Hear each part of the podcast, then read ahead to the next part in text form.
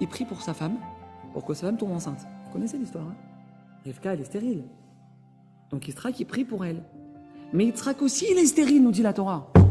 Et donc il prie aussi pour lui. Il prie pour avoir des enfants. Et là, il y a une grande question qui se pose, mes amis.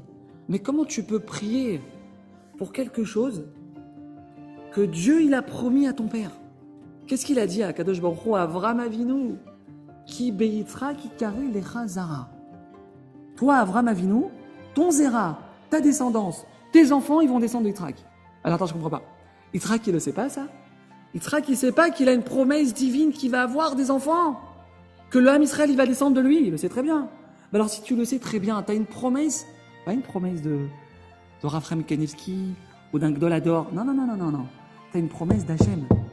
Tu as une promesse du maître du monde qui te dit tu vas avoir des enfants. Toi, le Ham Israël, il va descendre de toi. Qu'est-ce que tu pries? Qu'est-ce que tu pries? Non.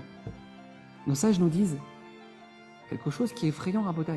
Même quelque chose qui a été prévu dans le ciel, quelque chose qui peut même être une promesse d'Hachem, tant que toi, tu n'as pas fait l'effort de le demander à Hachem, tu ne pourras pas le recevoir.